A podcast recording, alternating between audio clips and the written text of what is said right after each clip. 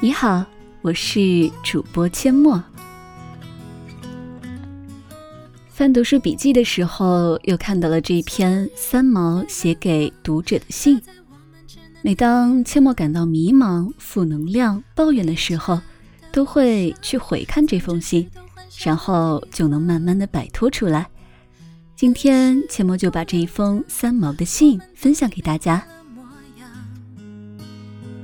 过往少年轻狂，此刻多了一些沧桑。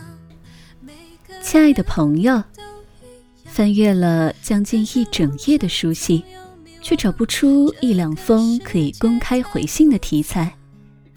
书信专稿原本应该多彩多姿、各色各样，才叫美丽活泼。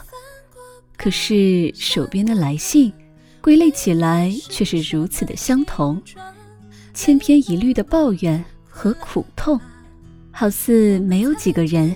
对自己拥有的生活现况感觉欣赏与赞叹，也少有几个人除了看见自己之外，还能看见其他的人和事。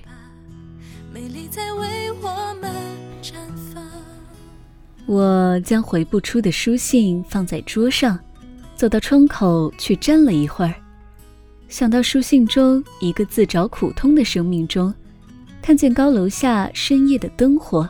心中禁不住要问：难道在这片灯火下的人群真的那么不快乐吗？好似书信中的每一个人都在羡慕他人，每一个人都以为自己的遭遇是人间最不幸的，每一个人都只强烈的抱怨自己的命运，甚而怪责社会与家庭。而极少在文字处理中对自己之所以形成今日的局面有所检讨和反省。反正自己永远是对的。总而言之，社会和生命是对不起人的。存着这种心态生活的人是没有法子通行的。这很难，真的很难。要改也很难。如果你自己不改，他人也是没法禁言的。其实，任何一份生命都有它生长期的创痛与成长的过程，这些过程仿佛是种子，在日后的生活中都会彰显出来。于是，我们的生命便在这许多的历练中遇见成熟。生命的成熟过程，其实避免不了挣扎和伤感，而生命之美，却也是人间世人加以复形和源泉的。这十分主观，见仁见智，各有所得。可是，如果只是一味的抱怨，这份在我看来极有价值的存活，便显不出来了。有人问过我。人生最重要的是什么？脱口而出的回答是智慧。后来想了想，觉得不太周全。难道除了智慧之外，快乐不重要吗？真诚不重要吗？金钱不重要吗？爱不重要吗？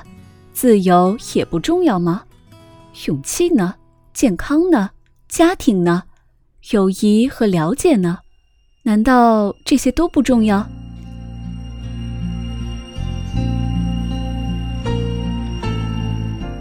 我又告诉自己，这一切其实都已经被智慧所涵盖。在智慧的大前提下，其他的东西应该自然而然随之而来的。三十六计，走为上策，是每一个中国人都知道的计谋之一。如果我们对目前生命的局面不能满意，并且已经尽力而为了，仍然不成，那么为什么不从这一个局面中跨出来，去开发另一个局面呢？许多人说我不能，这句话没有道理呀，你能的。如果你下决心去做，你能。问题是没有决心就真的不能了。当然，在有计划的开始一个新的局面时，知己知彼，却是不可忽视的要素。没有能力去摘月亮的时候，我们便去摘果子吧。不喜欢橘子，可以去摘葡萄；不喜欢葡萄，还可以去种菜呢。的季节最初的那一天这封信其实也是写给自己的，也是写给许许多多来信中对上司不满。跟丈夫不和，向社会反抗，同父母争执，与同学处不来，这种种人生普遍现象抱怨的朋友们，让我们彼此共勉，期许自我的生命接近完美的发现，尽可能减少缺陷的心情，在心灵上脱离一层又一层的束缚，使得生命达到某种程度的自由，而这种自由。不是白白便能得来的。如果我们不提升，或者说返璞归真，不痛下决心去调查局面，一切都是枉然。的歌，苦涩而甘甜。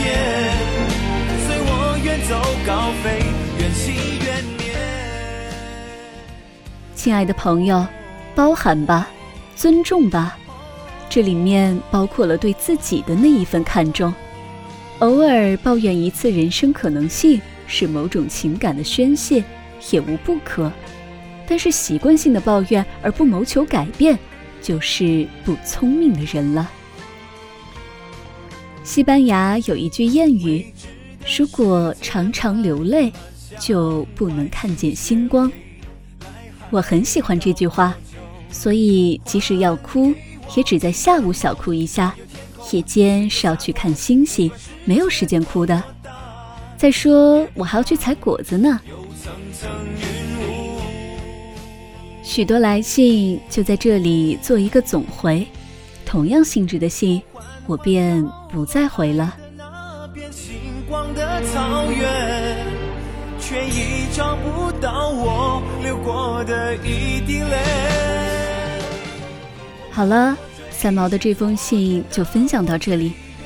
最后，阡陌还想分享吉米的那段文字：我总是在最深的绝望里遇见最美丽的惊喜。希望大家都能返璞归真。现在经历的一切苦痛，都是为了遇见那个最美的自己。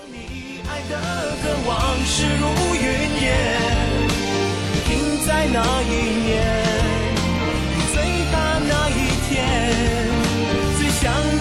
季节，有人记得吗？